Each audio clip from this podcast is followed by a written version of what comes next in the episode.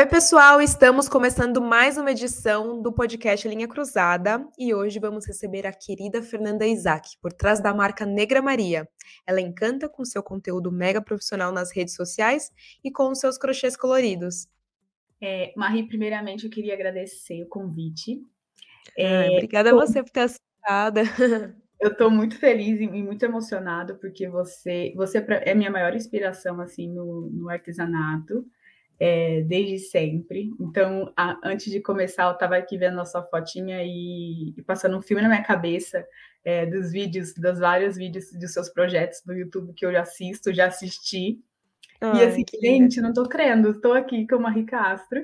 Ah, obrigada por ter aceitado, é uma honra pra gente estar aqui. Pra, pra, mim é uma honra imensa, assim, tô muito feliz mesmo, mesmo, mesmo. Até falei pra minha amiga, eu falei, gente, eu vou gravar no podcast de Marie Castro, eu tô surtando.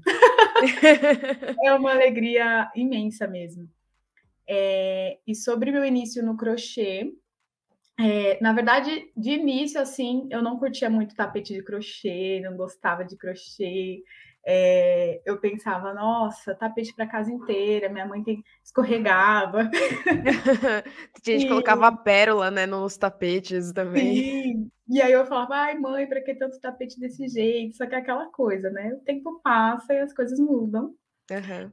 E aí eu comecei a ver outras possibilidades do crochê além dos tapetes, né? E na faculdade me veio muito esse interesse, porque uma amiga é, me pediu para fazer uma bolsa. E aí, quando ela pediu para fazer uma bolsa de crochê, que eu vi que era fio de malha, eu ainda não, não tinha conhecimento do fio de malha, apenas dos barbantes e, e, e linhas, né?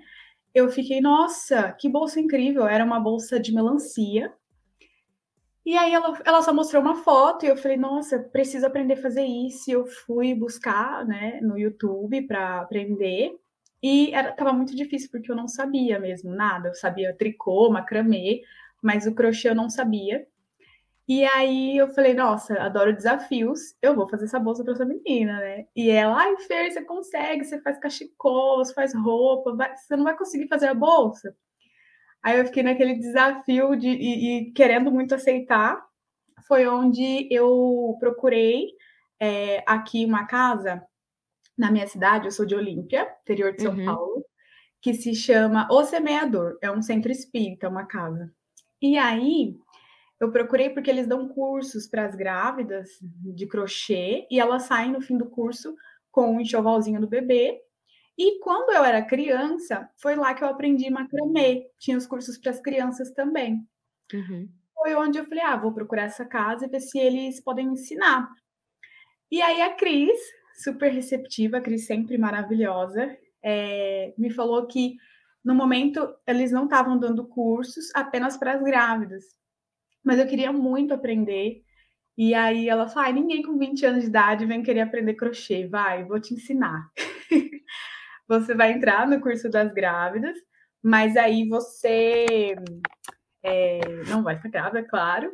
E mas tudo bem, acho que elas vão entender, né? Que você quer muito aprender, acho bacana te ensinar. E aí eu comecei a fazer, ela e ela me ensinou em fio de malha, uhum até então eu não tinha tido contato nenhum com agulha grossa, só agulha fina. E aí foi todo um processo maravilhoso. Todas as terças-feiras eu ia lá e ela me ajudava, errava, acertava. Eu tenho um molde até hoje guardado do que eu aprendi. Isso foi lá em 2019. Uhum. É, e aí foi um amor imenso pelo crochê. E minha mãe começou a fazer capa de de, de garrafa, aqueles garrafões de vinho gigantes.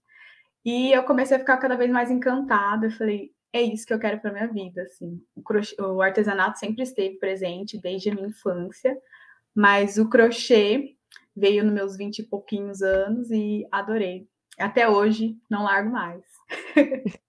e por que o crochê, não outras técnicas, assim? Você sabe? Ou você nunca parou para pensar por que o crochê foi uma coisa instantânea? É, foi bem instantâneo, assim, foi, foi devido à bolsa mesmo. Eu fiquei uhum. muito impactada daquela bolsa ter sido feita em crochê, algo que eu olhava do tapete e falava, ai, não quero, muito tapete. E aí impactei, assim, fiquei muito encantada com aquela bolsa, com a possibilidade de fazer bolsa, cesto em crochê. Além do tradicional que seria o tapete. Então, foi isso. E uma coisa que é que é legal também, que você fala bastante no seu Instagram, essa questão da ancestralidade, assim, queria que você desenvolvesse um pouco como isso te conecta com o crochê também. Essa coisa, achei bem bacana você falar da sua família, da sua mãe, Uhum. que de repente é uma coisa que você achava, ah, meio, até vamos dizer, entre aspas, assim, "Ai, tô cansada de ver isso, né, não não é algo que eu quero fazer", e de repente vocês se conectam de uma outra forma através da técnica, né? Sim, eh, o ponto da minha mãe é incrível, é igualzinho o meu. Se eu começar uma peça e ela terminar, não dá pra diferenciar, assim, onde eu comecei, onde ela terminou. Que legal. Eh, e essa questão da da ancestralidade veio muito forte também na minha sempre esteve, assim, na minha vida. Eu e meu pai, nós sempre, eh, conversávamos muito sobre a família, sobre quem veio antes de nós. Então meus pais me deram muito essa essa educação de valorizar os que vieram antes, né, e e agradecer porque eu tô aqui hoje por causa deles, né. Uhum. Então, aí quando eu entrei na faculdade de de jornalismo, eu comecei a estudar um pouco mais sobre África, porque não tinha. Eu eu na na minha turma, a que eu me lembre, éramos eu e mais uma moça, mais uma amiga de mulheres negras, e e isso me impactou muito.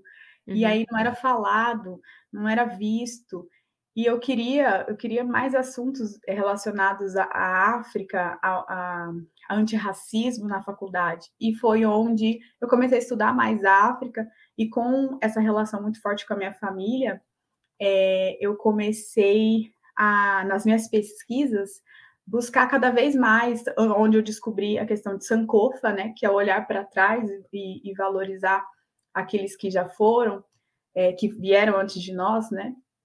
E aí quando entrou o artesanato, o crochê na minha vida, isso tudo na faculdade, Uhum. eh, eu comecei a valorizar muito mais a a a minha família e as pessoas, porque eu aprendi com uma moça muito mais velha do que eu, e ela aprendeu com familiares que vieram antes dela. Então, eu acredito muito nisso, que o o crochê, eh, é tecendo, né, a gente tece histórias, a gente tece toda uma uma vida, né. E e a ancestralidade tá muito ligada a isso, aos que vieram antes de nós, a nossa valorização daquilo que eles nos ensinaram, daquilo que eles teceram pra que a gente vivesse. E eu falo até que o crochê é como aprender a andar, né. A gente começa de an andando, a gente começa de passinho em passinho, e e no crochê a gente vai de correntinha em correntinha, vai acertando, vai errando, se a gente cair, a gente levanta. E, é a ligação com com com o que veio antes, no crochê, no artesanato, é muito é muito forte. Sim. Eh, eu acho que tem essa esse embate, né, que a gente vive hoje em dia, dessa questão até que acho que é legal a gente citar, sobre o tradicional, né, e o crochê moderno, né, que você, por Sim. exemplo, descreve a sua marca como um crochê moderno. Mas muito legal essa sua preocupação também de valorizar todo aquele conhecimento que veio antes, pra que você possa desenvolver seu trabalho com uma nova roupagem agora, né. Eu acho que a gente sempre acrescenta alguma coisa do que estava do que veio antes, sempre valorizando, né, o que veio antes. Porque eu vejo muita gente falando, às vezes, assim, na internet, pessoal jovem mesmo, assim: "Ah, eu não faço o crochê da vovó". O que que você acha, assim, desse tipo de fra frase, você concorda? Então, eu eu acredito que a gente tem sim que valorizar o crochê da vovó. Eu Eh também, assim, eu fico meio eu fico meio irritada até, porque, Eu tipo, eu sou eu jovem, mas é. E e uma coisa que me irrita também, é quando alguém acha que tá nos ofendendo falando assim: "Ah, eh, você é muito jovem, faz crochê de vó". Não é Sim. uma ofen sabe, o que que a pessoa acha que tá ofendendo? Nunca nunca consegui entender, porque é eu eu admiro, sabe, admiro quem teve o prazer e a oportunidade de estar ali com a avó e aprendendo, sabe, uma arte, assim, tão bonita. E eu não tive essa oportunidade, mas valorizo demais, Sim. porque é mais do que o ensinar o crochê ali, né, nesse momento. É você ter a oportunidade de estar no convívio com uma al um ente querido, né, uma pessoa da família, eh, de grande importância, porque é uma Uhum. avó. E, então eu fico: "Gente, como assim?", sabe. Eh, o crochê da vovó não pode morrer, a gente tem que continuar, é, incentivando que é, outras mulheres aprendam, ensinem e que valorizem também esse crochê que não é o moderno, né, que a gente fala hoje. Eu gosto muito de olhar e de estar com essas pessoas mais velhas, é, porque além do crochê, além da arte manual, elas têm muita história para passar para a gente nesse momento. Então, vai muito além do, do fazer manual ali, né? É uma experiência transformadora em todo sentido. Sim, porque elas trazem a história de vida, a bagagem, né? Porque bagagem. elas viveram muito mais do que a gente. Então, você escuta a história, Sim. você fica, meu Deus, eu tô aprendendo muito mais do que uma técnica muito, aqui. Muito mais. E aí você aprende o crochê, você aprende como que elas aprenderam a fazer essa arte. Muitas delas é, é, conseguiram manter suas famílias com os trabalhos delas. Então, nesse, nesse momento, quanto tapete não foi vendido, sabe? Uhum. Quanta família não teve o, o, prazer de ter a casa decorada por, pelos trabalhos dessas mulheres. Então, é, eu aprendi com a Cris, com a minha tia e com a minha mãe o crochê. Minhas avós não sabiam fazer crochê, né? Sabiam fazer outras, outras coisas, costura, por exemplo. Uhum. Mas a gente tem que continuar valorizando o crochê da vovó e não se ofender quando alguém falar que a gente é muito jovem e está fazendo crochê de vó. Valorizar e trazer inovação de certa forma, né? Trazer nossas Sim. referências modernas e Sim. fazer um misturadão disso tudo e transformar o crochê numa coisa desejável, né? E nova. Sim, sim, com certeza. É, como nas as peças, eu vejo pelas suas peças, né? Uhum. São muito originais, muito atuais. Ah, obrigada. E a gente consegue ver né, o, o dia de hoje nas suas peças. Uhum. E a gente, só que eu acredito que você também se inspira em outros projetos passados, Sim. né? Sim, então... eu, eu, eu, acho, eu acho engraçado, trouxe essa pergunta, porque eu vejo que é uma pergunta bem constante, assim, dos perfis de crochê. É um jeito de polemizar, sei lá, e, e tentar valorizar o que é novo, mas Uh, ao mesmo tempo, eu não sei, daí acho que também vem de uma outro tipo de consciência. Aí a gente vai entrar num papo bem, talvez, cabeçudo, no sentido de talvez essa preocupação de transgredir, de, é, de não gostar da, da, da, questão da ancestralidade, de valorizar esse tradicional, seja uma preocupação aí da galera branca, né? Não sei, talvez seja isso. Porque eu vejo que, principalmente quem tem consciência social e racial, acho que as uhum. pessoas tendem a valorizar um pouco mais da onde elas vieram, até para se entenderem melhor, né? Para entender por que, que você é do jeito que você é, que você cria suas coisas do jeito que você cria. Tem um porquê, Sim. né? Eu também sinto muito isso. É, ao, ao, meu ver, assim, né? Eu, eu acho é, isso também. Eu sinto muito que nós, pessoas pretas, buscamos saber muito mais da nossa ancestralidade, honrar quem veio antes, não que as pessoas brancas não honrem, mas eu sinto que essa, essa busca é muito maior da, da, das pessoas pretas, assim.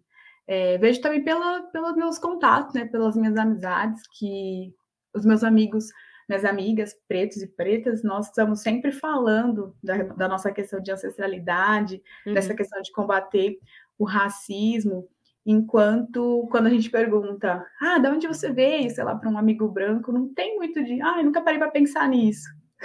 a gente é tá, né? Porque não, também...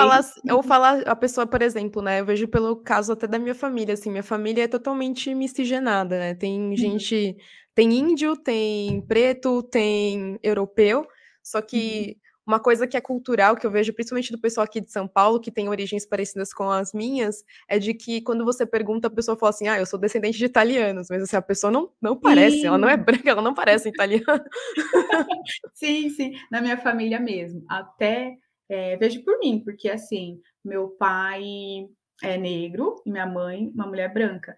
E a família da minha mãe é italiana. Até um tempo atrás, na, na minha adolescência, assim, eu falava que eu era do, é, descendente de italiano.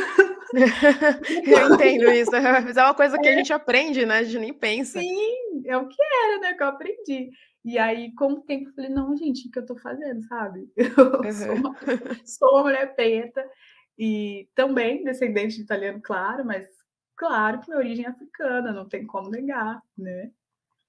Né, mas acho que é uma questão mesmo, assim, do principalmente da dos anos, talvez 90, 80, acho que a galera que tá vindo agora, que é adolescente agora, tem uma outra consciência, né, Sim. sobre suas origens também, eu vejo elas muito mais empoderadas, muito mais Muito informadas, assim, acho que teve uma evolução também nesse entendimento de olhar para quem você é de verdade, entender suas raízes, fazer as pazes com isso, né, que também é um sim. processo, né, de cura e Uhum. tudo mais, de entendimento.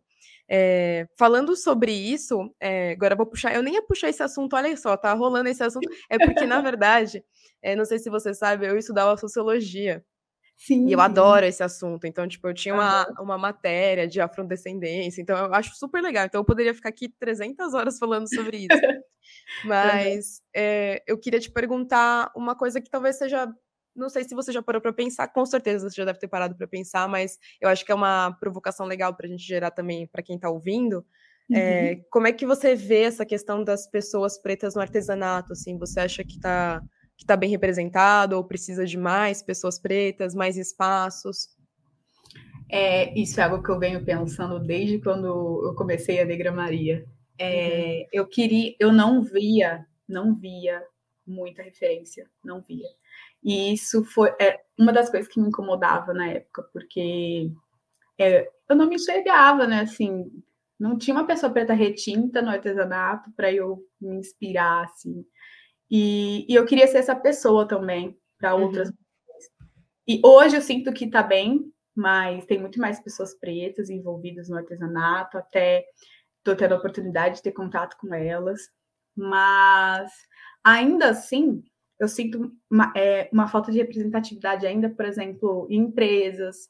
Sim. É, eu vejo que um embaixador ou uma influencer não tem, né? Uhum. E aí, igual, eu fico me perguntando por que não tem? Não tem porque elas não existem, porque elas existem, né? Uhum. Então, isso ainda é algo que eu fico refletindo muito de por que, que essas pessoas não são chamadas, né? Por que, que essas pessoas também não estão nesses espaços? É algo que eu estou lutando muito na Negra Maria para que as outras mulheres se sintam representadas por mim, que elas cheguem até mim, que a gente converse. E isso está sendo bem bacana, está acontecendo, estou ficando bem contente com isso. Mas eu aqui na Negra Maria, e eu espero ver mais disso fora, que é ainda tá melhor do que quando eu comecei, mas ainda não sinto que tem muito. Sim, acho que tem bastante coisa para evoluir, né? Acho que Sim. principalmente nessa parte da indústria que você falou, acho que Sim. a gente como artesão, acho que a gente já está se articulando um pouco mais, né? Eu, para Sim. mim, assim, sempre foi uma, uma preocupação, ainda me incomoda muito, é, não ver as outras pessoas que têm, às vezes, um público grande fazendo esse tipo de, de representatividade, trazendo para perto pessoas de diversas no geral, assim, né? Não só pessoas pretas, mas pessoas também não binárias, pessoas trans. Eu Sim. acho que é, são Uhum. representatividades Pessoas que trans, faltam. Eu, eu não vejo. É, é bem difícil, assim, até eu, no começo da pandemia, eu fiz várias lives, assim, eu fiz com, com uma influencer que é trans, ela tá voltando pro Instagram agora, é a Uhum. Kim, nossa, espero que a Kim volte para fazer o podcast, Kim volte. Aham.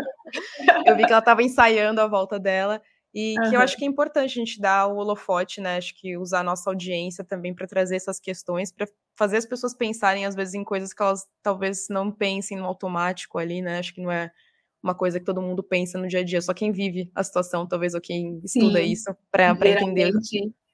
É assim mesmo. É quem estuda e quem vive na, na, na pele a, a situação, né? Pensa mais sobre isso.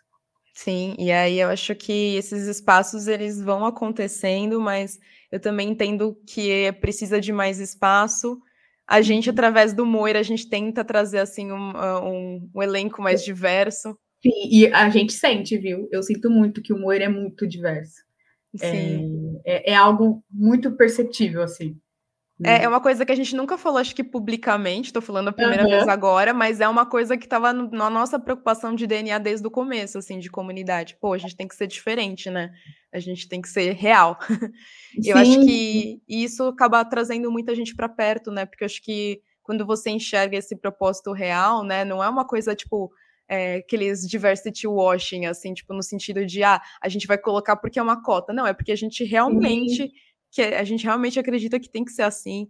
Então, eu acho que naturalmente acaba sendo um imã e atraindo todo tipo de gente, o que é muito legal, né? A gente tem os meninos do Chave, por exemplo, também, que tra Sim. trazem a representatividade deles também, aqui da periferia de São Paulo. Então, é, a ideia do Moira é dar essa voz para pessoas que não estão sendo tão vistas e que têm um trabalho super incrível. E quando super. o mercado vê esse trabalho, tipo os meninos lá no, na Mega, todo mundo fica louco, né? Tipo, nossa, onde estava isso? Sim, nossa, eu, eu fui uma das pessoas que conheci os meninos na Mega e fiquei uhum. super encantada com o trabalho. Eu até vi uma minha Nossa Senhora em Amiguruma que eu falei, gente, como que conseguiram fazer isso? Incrível! Mini, mini, mini, cabia na, na palma da mão, assim. É, não tinha, acho que, 3 centímetros, muito Muita é, perfeição, é, com uma agulha ninja. finíssima e é. incrível que eles que fizeram a agulha ainda. Sim, é, é o mais impressionante ainda. É o mais impressionante. Eles fazem a agulha, correm atrás da venda, vão na estação, correm atrás da criação, eles são bem assim completos como artistas, assim, fazem um pouco Sim. de tudo. É, queria te perguntar, a gente está falando sobre pessoas que a gente admira, assim, quem são as pessoas que te inspiraram, assim, Uh, pode ser assim da tua família, pode ser gente famosa, de outras áreas também, de uhum. outras artes. É, me inspiraram para empreender, assim? É, na tua vida, num crochê, no empre... É, no, na criação, acho que, que é legal uhum. trazer, assim. Eu sei que a Isa é uma delas, né? Que eu lembro que você estava participando de um concurso da Isa. Foi, a Isa, nossa, as músicas, as músicas da Isa me inspiram muito, porque assim, ela como mulher negra falando para outras mulheres tem uma potência gigante. É, e ela era como a gente, né? Uma uhum. mulher negra, pobre, e hoje ela está no auge, assim. E, maravilhosa. E maravilhosa, e não deixa de olhar para quem ainda tá, tá baixo, assim, né? Tentando, começando a, a, a vida. E, e, eu participei desse, desse, desse edital, embora não tenha sido uma das selecionadas, o edital todo foi assim muito, eles foram muito atenciosos com todo mundo. E isso faz a gente ficar muito feliz, né? Todo esse carinho, essa atenção. Então, as músicas da Isa me tocam muito. É, Dona de mim, então, meu Deus, o que, que é aquilo? Ela cantou com a Alicia Keys, né? Eu acho Sim. que essa música recentemente. Incrível. É, mas outras inspirações, você, por exemplo, sempre foi. Obrigada. Eu aprendi a fazer tricô. é, e tô até com um projeto seu na agulha há uns anos e não, não vou, não agilizo. É, mas esse ano vai sair do papel que eu prometi para mim mesma, que eu vou na Mega Artesanal. Vai sim, vai de lookinho de tricô, é. É então, eu sempre admirei muito, assim, ver você, mulher, jovem no YouTube, crescendo e tomando uma dimensão é, enorme. Então, sempre admirei muito isso e sempre vi nesse lugar de, nossa, olha o que ela, como mulher, está fazendo, sabe? É possível, né? Sempre vi muito, muito assim. E como na escola eu era uma das poucas pessoas que fazia crochê, assim, uma das poucas meninas. Então, não tinha com quem conversar sobre isso, muitas vezes não, não era um assunto que interessava todo mundo, né? Então eu olhava para o seu canal no YouTube e me sentia representada, assim, nossa, que demais, ela me entende, sabe? Muito assim. E aí chegava da escola e olhar tudo, assistir. E uma outra pessoa que me inspira muito é a Pri, é, Priscila Cortez, que tem uma marca que chama Maria Tangerina. Hum, sim, Nossa, conheço. A Pri é incrível, incrível. E a, é, eu aprendi a costurar com a minha tia e eu fazia as mesmas carteiras que a, a Pri fazia enquanto marca, né? Uhum. E eu fazia por hobby. Quando eu vi isso, eu fiquei, nossa, ela faz carteiras como eu faço, é, de costura, né? E aí achei incrível, porque ela fazia na cozinha também. Porque Sim, ela começou... era tudo com o marido, todo mundo, né, trabalhava, né? É, todo mundo trabalhava, ela começou fazendo na cozinha, fazendo no quarto. E, e eu também, né, comecei desse, dessa maneira. E eu admirava muito isso, das as formas que ela fazia as fotos, pegava a mesa, pegava o que tinha mesmo na mesa, ia lá e fazia as fotos das peças, vendia. E era todo esse, o corre todo era ela que fazia, junto com o marido, com o namorado na época. E era incrível.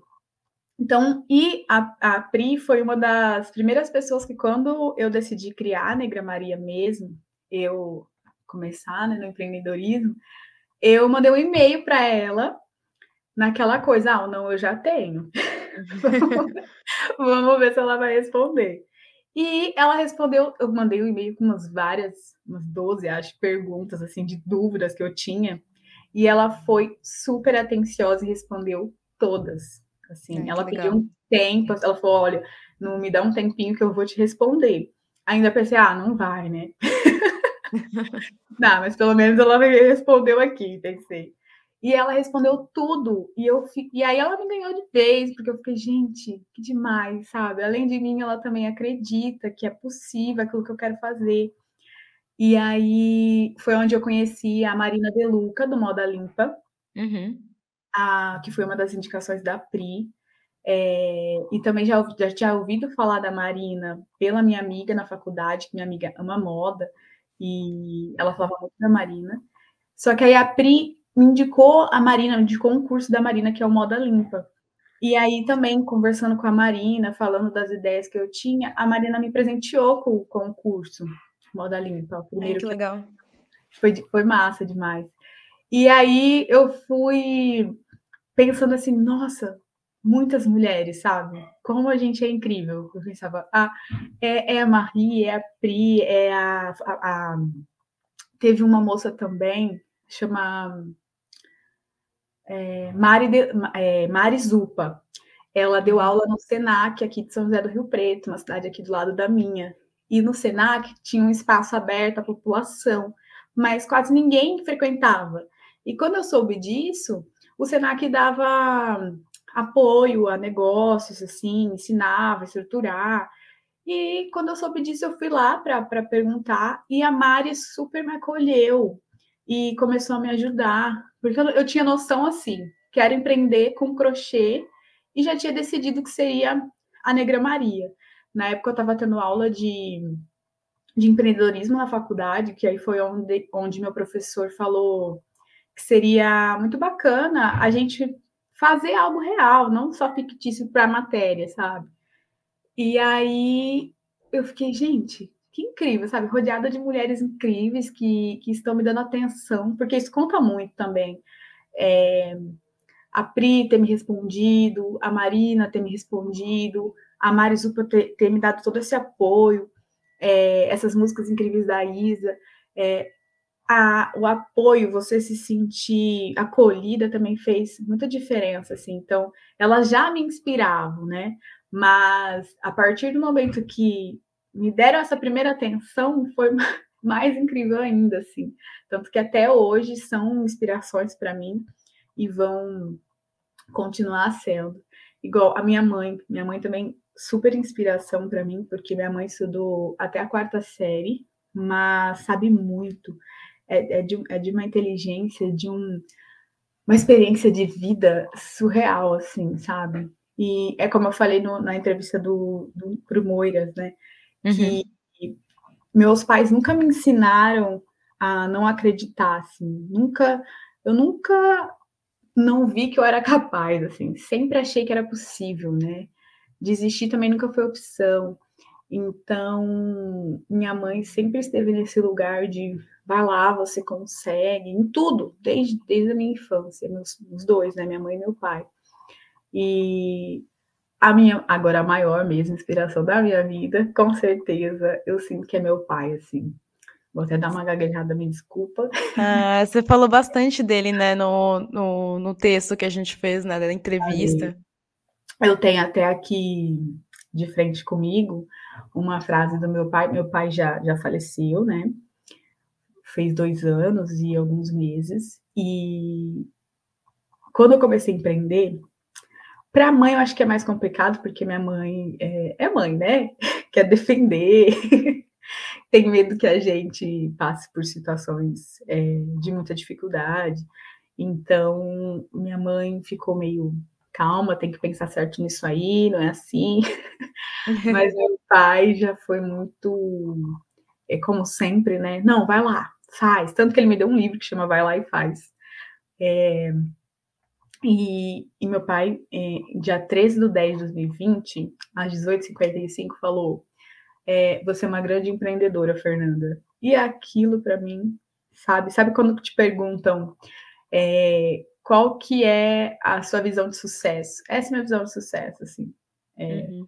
é, é, o que é o que mantém a, a minha motivação, a, a, minha vontade de seguir na, nessa caminhada. E meu pai ele teve demência vascular. Uhum. Então, nesse, nesse dia que ele falou isso, ele já estava, a gente já tinha descobrido a doença, mas ele ainda estava bem lúcido. Então, ele sempre me inspirou. Meu pai foi a pessoa que nunca me limitou em nada na minha vida. Então, a maior de todas as inspirações, com certeza, é ele. E sempre vai ser, né? Então, Até esse reconhecimento, né? O reconhecimento dele que você vai levar também para sempre, né? Com você. Sim, sim, é a minha validação, é tudo que eu preciso. É muito linda essa história. Essa parte também ficou emocionada porque é, nesse, nesse tocante, apesar de fisicamente a gente ser diferente, meu pai também é preto e minha mãe também é branca, então eu me identifico muito, eu admiro muito meu pai por essa questão da ancestralidade, uhum. e ele uhum. também sempre foi assim, bem de dar força. Então, quando, quando começou, comecei a ler a sua história, eu falei, gente, ai, tá caindo aqui, ó, lágrima caiu. Não tem jeito, caiu. Eu tô segurando aqui, a garganta tá apertada. É difícil, né? Mas tenho certeza que ele tá super orgulhoso de você, assim, onde ele estiver. Com certeza, com certeza. Meu pai era espírita, então eu super acredito nisso. É, queria te perguntar uma questão sobre essa parte que você está falando, né? Acho que é legal você falar dessa parte de empreendedorismo. Uhum. Eh, que a gente vê que é uma preocupação até nova, né, de quem faz artesanato, as pessoas não se viam muito empreendendo, apesar de estarem, Sim. né, nati ativamente vendendo suas peças, uhum. eu acho que a gente se enxergava muito nessa questão de não valorizar o que a gente fazia, então, ah, tô fazendo um artesanato aqui, outro ali, como é que foi essa questão para você, assim, se estruturar como um negócio, apesar de ser sua paixão também? É, a, a, foi assim, na faculdade, quando até então estava ali seguindo firmão no jornalismo, e aí e eu comecei, na aula de empreendedorismo, eu comecei a resgatar essa Fernanda artesã desde criança, sabe? E aí, é, meu professor falando de criação de marca, da importância de, de se ter é, uma empresa formalizada, mesmo é, ser MEI, né? Ter um CNPJ, as vantagens. E nisso eu pensei, nossa, é, eu posso criar uma, uma marca de, de bolsas e além dos meus tricôs, né, dos meus cachecóis que eu vendia todo ano para todo lado, em todas as empresas que eu trabalhei, na faculdade, para a família. e aí é, eu comecei a, a ver essa importância mesmo de, de criação de negócios, tudo na faculdade, devido a essa aula de empreendedorismo, que eu comecei a enxergar assim, sabe? E aí eu fui estudando a parte, a questão de registro de marca, de plano de negócio, estruturação de empresa, é, estratégia e tudo mais. Foi onde eu comecei a pensar, nossa, não é porque eu sou artesã que eu não posso ter um negócio formalizado porque é, eu fiz essa ligação mesmo, porque eu já empreendo, né? Isso é empreendedorismo. Você vender suas peças, você postar, tirar foto, você falar, fazer toda parte de uma empresa realmente.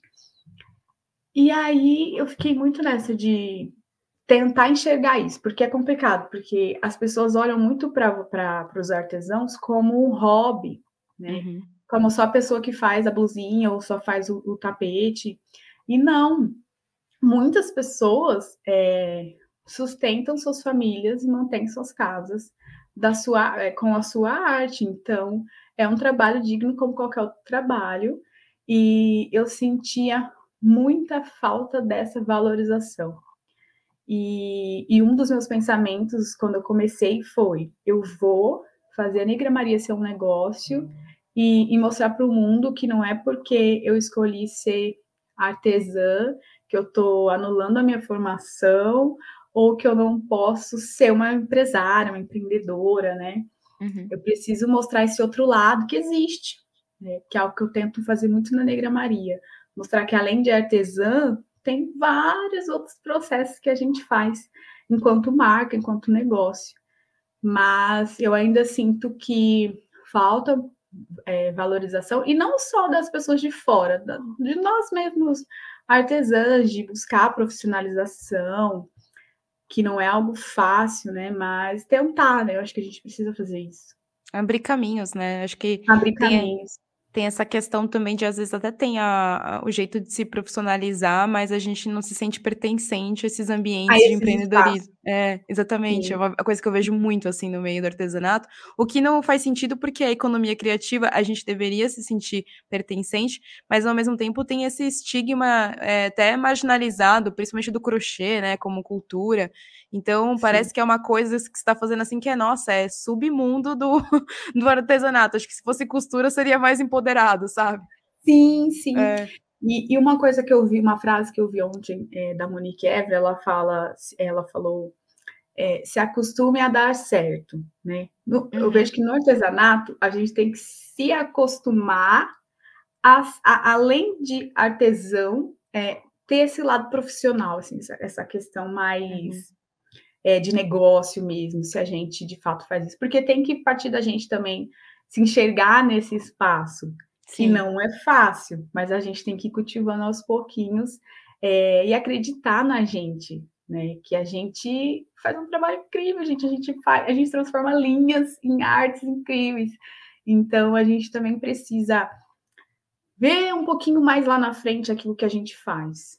Sim. É a progressão desse trabalho, né, que ele começa aqui agora.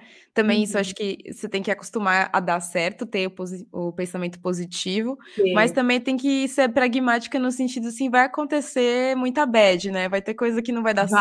certo. E aí também bola a vida que segue, acho que tem que manter um otimismo com com teu objetivo bem traçado, o seu propósito. Eh, são uhum. vários nãos para conseguir um sim, Muitos, né. sim muitas portas na cara. Exatamente. Até que que é, a, é o que a Globo não mostra, né? Tipo... Eu, eu totalmente o que a Globo não mostra.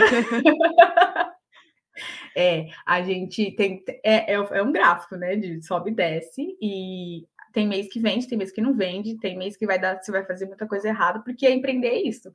Você é, acerta, mas ao mesmo tempo que você está estudando e achando que está indo bem, você está aprendendo, porque tudo muda, e aí você aprende coisas novas de novo e, e vai seguindo. Então, é, é essa inconstância, né? Só que não desistir, é como você falou. Sempre olhar para frente, manter a positividade e vamos lá. É o sonho, o objetivo é esse, bora. E, e, como é que foi essa participação? Você participou de um fórum agora de empreendedorismo, né? Conta pra gente como é que era esse fórum, qual foi a proposta, quem palestrou. Uhum. É, eu participei do fórum E360, Empreender 360. Uhum. Todos podem empreender lá, lá em Brasília, convite da Aliança Empreendedora. É, esse evento ele foi organizado pela Aliança. Eu sou uma das embaixadoras deles. E aí fui, é, aí fui, representando o time, eu e uma outra embaixadora, a Fran, da empresa Três Sentidos, maravilhosa, vocês têm que conhecer também a história da Fran.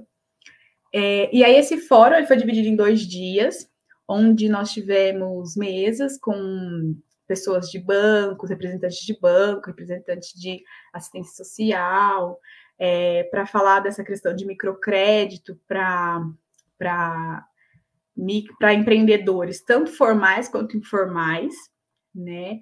Também falamos sobre empreendedorismo na assistência social, e aí fomos para a Caixa Cultural, lá em Brasília, para continuar o assunto sobre microcrédito e é, a disponibilidade, a facilidade, como que faz para conseguir. É, e aí foram, foram levantados é, debates muito importantes, assuntos muito importantes é, nesse primeiro dia, um deles, que até eu não tinha é, me atentado antes e fiquei bem impactada, com a questão da formalização. Porque as, um artesão, por exemplo, se formaliza, mas se esse artesão tem Bolsa Família, ele perde Bolsa Família ao se uhum. formalizar. Então, foi um choque bem grande para todo mundo, porque como tem muitas pessoas é, com dificuldade para sobreviver, então, como você vai se formalizar se você pode perder aquilo que está te ajudando, o auxílio que está te ajudando a se sustentar, que é o Bolsa Família, por exemplo.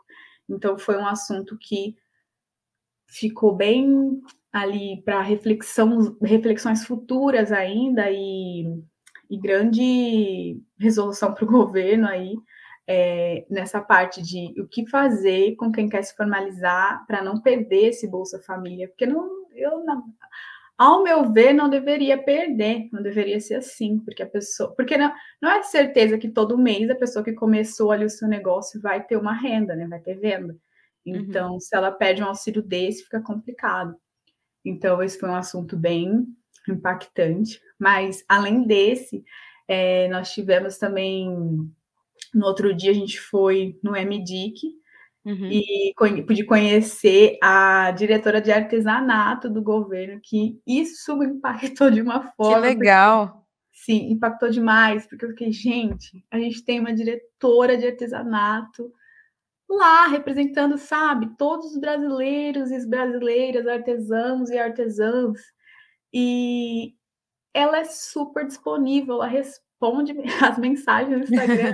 ela, ela, ela é super é, aberta, assim, a, a, acessível, acessível a, a, conversa, tanto que o e-mail, no, no Instagram, se você mandar mensagem, ela responde.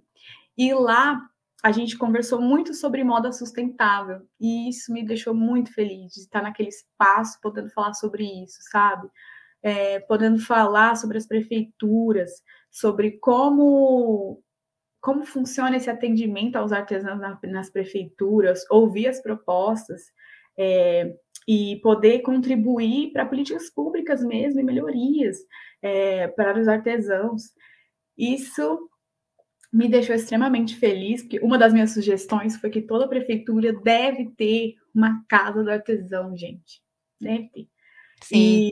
E, e ter uma economia solidária, colaborativa, uma, uma uma casa onde esses artesãos, se for muita gente, possa fazer rodízio para que a cidade toda, ainda mais aqui na minha cidade, que é uma cidade turística, é, seria incrível que os turistas pudessem conhecer o trabalho de todos nós artesãos. Né? Nós temos o Festival do Folclore aqui, temos a, a feira de artesanato, temos algumas empresas aqui da cidade também fornecem umas feiras, mas como uma cidade turística, seria incrível se nós tivéssemos uma casa do artesão onde esses turistas pudessem conhecer toda a cultura oferecida né, pelos artesãos e artesãs da cidade. E aí poder falar disso lá me deixou com o coração super quentinho, assim, com uma esperança de, de mudança, é, porque foi muito bem acolhido todos os uhum. temas, assim, todas as reflexões por ela, né? Ela se chama Raíssa, a diretora de artesanato.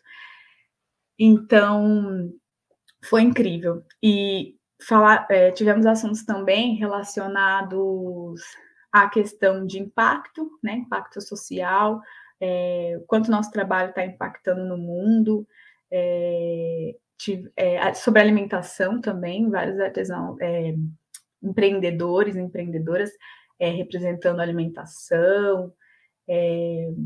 tivemos a Fran, que representa a, a saboaria artesanal, então, foi um fórum que até hoje eu estou ainda refletindo e tentando lidar com toda a informação que eu tive lá.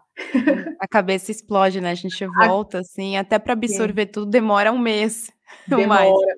E a gente também foi na Câmara dos Deputados, uhum. e aí tivemos algumas deputadas presentes, elas ouviram as, os nossos, as nossas dores, aquilo que a gente também tinha para contribuir e falar sobre mudanças possíveis, né, que elas poderiam fazer na questão do MEI, por exemplo, uhum. é, se vai aumentar ou não a questão do da quantidade limite de faturamento anual, né? Sim. A questão da DAS, sobre se está justo ou não está justo esse valor. Então, foi. Também sim, eu senti muita, muito acolhimento ali também. Eu, eu tava meio com medo, assim, uhum. pensando, uhum. nossa, como que vai ser na, na Câmara dos Deputados, né? Tantos empreendedores falando o que sentem ali, né? E foi, foi, foi ótimo também, uma experiência maravilhosa. Acho que apesar de serem técnicas ou áreas diferentes, como você falou, alimentação, acho que todo mundo que está empreendendo ali, está começando, é pequeno, se identifica com as mesmas dores, né? Apesar do, do dia a dia Sim. ser um pouco diferente, às vezes, ah, você trabalha com linha, ele trabalha com alimento, mas no final uhum. das contas são as mesmas dificuldades de empreender no Brasil. Empreender, sim, Exatamente. moda, né? A vestuário, no fim a gente estava todo mundo sentindo as mesmas coisas, realmente. Foi bem é, assim. É, eu, eu acho que é bem legal você trazer essa questão também de que acho que uh, o artesanato no Brasil só vai evoluir se a gente tiver políticas práticas públicas uhum. é, mais efetivas, né? Porque eu acho que Sim. às vezes até tem, mas fica muito circunscrito a um, a um, grupo de pessoas que tem esse acesso, né? Às vezes é uma Sim. comunidade específica que está sendo amparada por uma prefeitura, mas assim, Sim. precisa todo mundo saber que isso existe, precisa realmente todo mundo ter o acesso, né? E também, e essas práticas precisam também fazer sentido para a realidade dos estados, que são realidades muito Diferente. Muitos uhum. países diferentes dentro do Brasil, né? De Isso. recortes diferentes. Então, imagino que seja complicado, né, para a gente fazer uma coisa que funcione para todo mundo, mas de repente pensando nessa forma mais de governo local, de cidade, de, uhum. de estado, talvez as coisas andem um pouco mais de acordo com cada região, que cada região precisa, né? Sim, e, e, uma outra coisa que eu achei incrível, assim, é, que eu vejo que o Moira faz muito disso, né? Você, é, você, Marie, faz muito disso, de levar o artesanato, o crochê, para lugares que as pessoas acham que não, não é o lugar do crochê, né? Sim. É, igual com, com o aplicativo agora, o Moira, é, é tecnologia, o artesanato e tecnologia caminhando junto. E eu fiquei muito contente com isso, de poder estar tá lá na Câmara dos Deputados, que eu pude ter uma fala, falar do meu trabalho enquanto artesã, falar do crochê naquele espaço, assim, me deixou, eu nem sei explicar, assim, me deixou com ao mesmo muito motivada, muito animada e, e, e feliz com esperançosa com o futuro, sabe? Uhum. Porque é uma sou artesã, gente, e eu fui lá e, e pude falar do meu trabalho enquanto artesã. Então a gente pode estar nesses espaços, né? Porque muitas das vezes a gente também se limita, uhum. acredita que não pode, pode sim. Então eu fiquei muito feliz de estar lá e, e poder mostrar para outras pessoas que elas também podem. Isso foi incrível para mim, uma experiência. Às vezes eu tenho essa impressão de que para a gente conseguir ajudas mais efetivas, a gente precisa trazer gente de fora também, né? Que tem uma, um outro olhar também em relação que a gente precisa da expertise de quem está dentro, que somos nós que uhum. vivemos o dia a dia, mas tem problemas muito cabeludos que a gente não vai conseguir resolver só entre uhum. a gente. A gente precisa envolver outros órgãos, outras pessoas. Então, eu acho que também tem isso, essa, essa vontade, às vezes, a gente querer sair um pouco e ir para outros ambientes para achar Sim. soluções em outros ambientes também, trazer para dentro e eles entenderem uma solução nossa e levarem pro, também para o espaço deles. Eu acho que a gente pode fazer um grande intercâmbio de ideias e soluções, sabe? Sim, com certeza. Eu vim, eu vim com esse intercâmbio de ideias, realmente. É, e pegas, assim, de pessoas de áreas totalmente diferentes da minha. Sim. Então, é, é, é muito isso mesmo. É, e eu acho que é uma cultura também que, que a gente precisa criar no artesanato, é, uhum. que a gente estava até, ontem eu estava conversando com a Beth Monta, do Podcraft, é, sobre essa questão de se unir como comunidade, né? Porque eu acho que o artesanato é, uma, é um empreender bem sozinho, né? Porque normalmente você está no seu espaço, no seu ateliê ou na sua casa, onde, qualquer cômodo da sua casa, você está ali uhum. costurando, está fazendo crochê ou está fazendo alguma outra atividade, saboaria, e é uma coisa muito solo, né? As pessoas não têm funcionários, trabalham sozinhas, empreendem sozinhas, passam por todas as etapas desse empreender, é, a contabilidade, a foto, é o tecer. Marketing, e, a e a gente depois, quando tem um, algum momento para se encontrar, eu acho que é, por exemplo, a gente pega a Mega Artesanal, né, como, como grande exemplo de encontro, é, uhum. da gente realmente trocar mais essas figurinhas, né, e de se colaborar mais, se ajudar, porque é, sozinho ninguém chega em nenhum lugar. A gente chega quando a gente manda a nossa marca, tal, né? Mas depois a gente uhum. precisa expandir, né? A gente precisa Sim. conversar com outras pessoas, a gente precisa envolver outras, outros agentes nesse processo.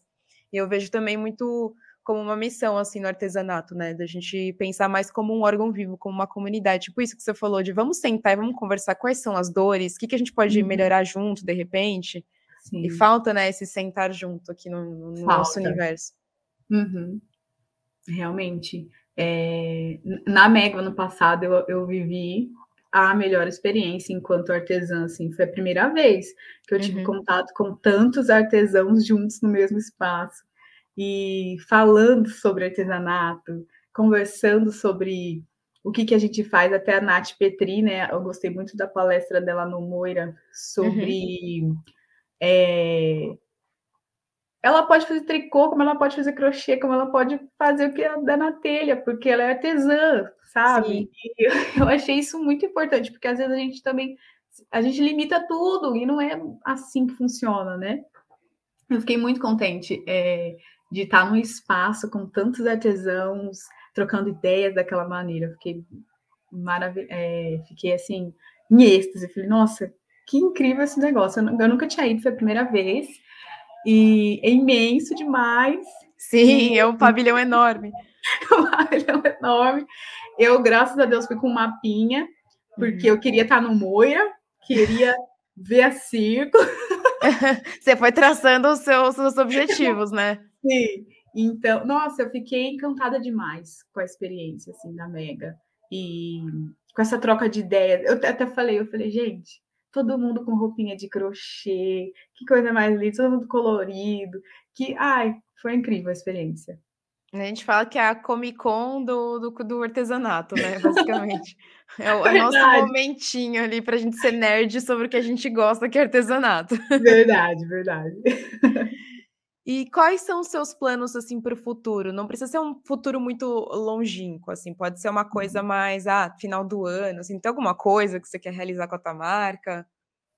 É uma realização que já vai acontecer agora em, junho, que eu sempre quis, desde quando eu comecei com a marca, é dar aula, ensinar o que eu sei. Ai, e aí, de, incrível. E aí eu vou dar oficinas no SESC agora em junho, e que nossa, legal. eu fiquei muito contente com o convite, nem tô crendo ainda que eu tô numa animação imensa, assim. E algo que eu quero muito realizar é o canal no YouTube. Uhum. Eu quero ter um canal para poder levar para muito mais gente, muito mais pessoas, aquilo que eu sei fazer. E eu quero, assim, como meu canal, não só trazer o crochê, o artesanato, né? Mas também muito mais de ancestralidade, falar sobre empoderamento feminino, sobre empoderamento da mulher, é, das mulheres pretas, trazer muito mais essas pautas antirracistas também no meu canal, envolvendo né, toda a questão também do artesanato e do crochê. Uhum. É um espaço que, que, eu sou super a favor desse canal, aí tem que sair, ó. Até o fim do ano, tô com várias ideias até o final do ano eu quero que esse canal esteja aí para o mundo. É, a gente tem essa impressão que tem muita, muito conteúdo sendo feito, né? Só que quando Sim. a gente vai olhar de fato, tem muita coisa que falta. Tipo, igual isso, você falou, não uhum. tem um canal que fala sobre isso no artesanato. Não. Eu, eu sempre procurei e não, não, não, achei, não. então eu falei, ah, vou fazer. Quem tem que mais se aproxima é a Nathalie Neri, que fala de, de moda de brechó ali, moda circular, Sim. mas não é artesanato. É, artesanato não. realmente não tem. Verdade. E ela tá usando bastante crochê agora, eu tava vendo que ela tá postando ah, umas coisas. Assim, é. Tava vendo. E como é que é a sua relação, assim, é, com essa questão da moda que você estava falando, que você está repensando bastante coisa, você acha que você ter uma, uma marca artesanal faz com que você consuma diferente também? Vá se educando de outras formas? Demais, demais. Eu mudei muito depois uhum. da marca. Porque antes da marca, eu era uma pessoa bem consumistinha é, e um consumismo bem errado. Uhum. É, tanto que quando eu comecei a ideia da marca, eu passei a mudar a minha visão em relação ao consumo. E aí eu fiz, eu parei para olhar, analisar mesmo tudo que eu tinha. E, e você, assim, vocês não têm noção da quantidade de esmalte que eu tinha vencido sem usar. E eu nem era manicure. Então, eu...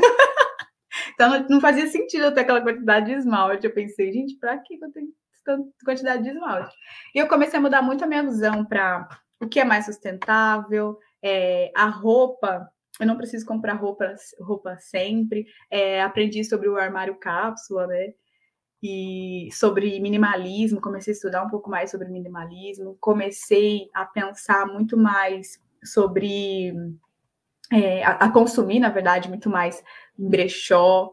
É, já sempre gostei de brechó, sempre fui aquelas também que troca roupa com prima, sempre. Eu, eu uhum. sou mais velha assim das minhas primas, então eu sempre passei roupa para elas. E agora, mais adultinhas, é, minha prima consegue me passar as roupas dela também. então, a gente sempre fez isso, mas eu era bem consumista de comprar é, mais que uma peça igual, e aí isso mudou muito, eu não faço mais isso, e um olhar muito, muito bonito que eu passei a ter é a comprar realmente só aquilo que me deixa feliz, a usar só aquilo que eu realmente vou a comprar, só aquilo que eu realmente vou usar, né? Uhum. Porque eu já cheguei a olhar para o meu guarda-roupa e falar, para que, que eu tenho isso, sabe? Não, não faz sentido. E Crochê sempre teve no meu guarda-roupa. Eu, eu, eu, tinha sainhas, blusinhas que minha mãe fazia para mim, para minhas primas, tinha que fazer tudo igual, né, porque a gente andava junto. é, mas essa, a minha visão de, de consumo consciente mudou total depois que eu criei a marca.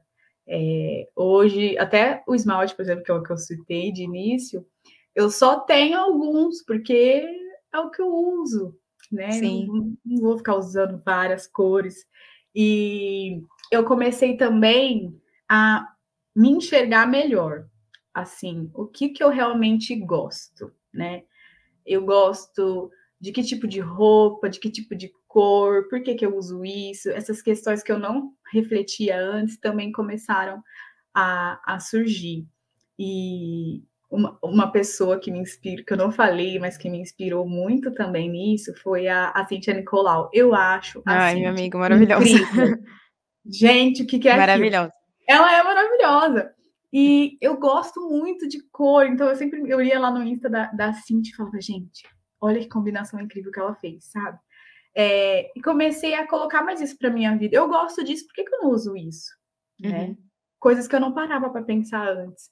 E com a, a marca, passei a pensar mais. E também passei a pensar muito mais assim: ah, isso podia ser crochê. Tipo, ai, um look. Ai, podia ser crochê. Aí vai lá e cria o, o look.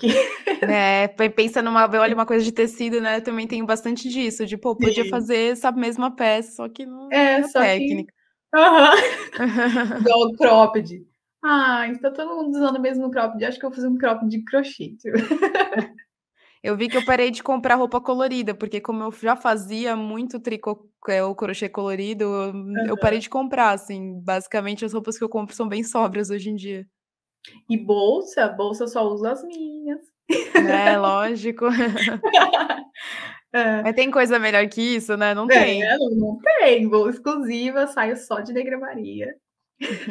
Aí quando perguntam, você responde toda parceirinha. Ah, eu que fiz. Eu que fiz. Gente, é a coisa melhor da vida. Nossa, eu lembro da primeira vez que eu falei isso, quando alguém me perguntou na rua.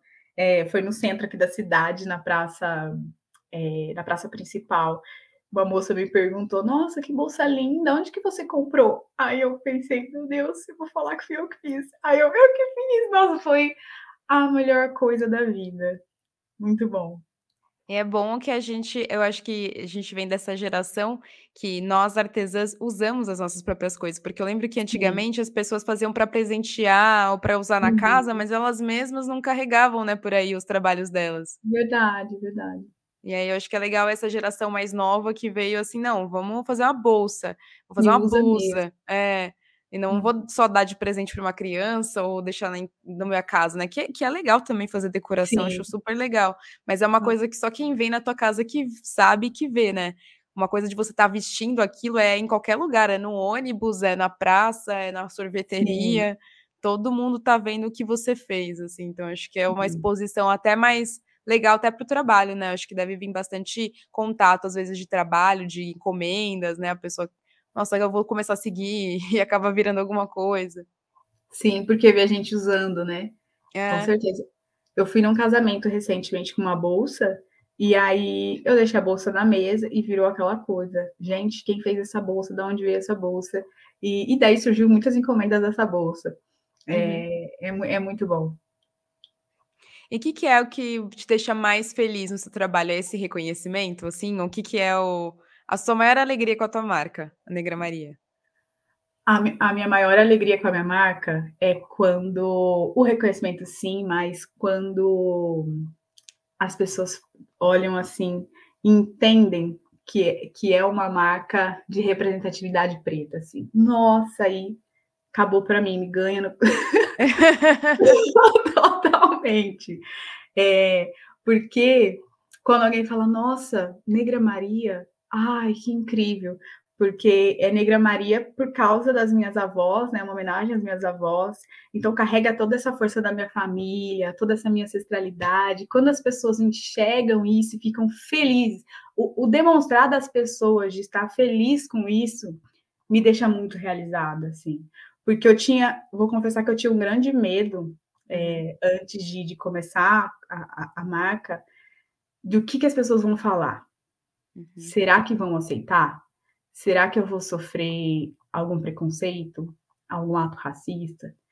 Então, nunca, isso nunca aconteceu, muito pelo Ai, contrário, as pessoas ficam muito felizes. E quando eu vejo o sorriso no rosto das pessoas, de alegria por estar usando a Negra Maria, é, e por reconhecer e enxergar a potência da marca, nossa, aí é tudo para mim, assim.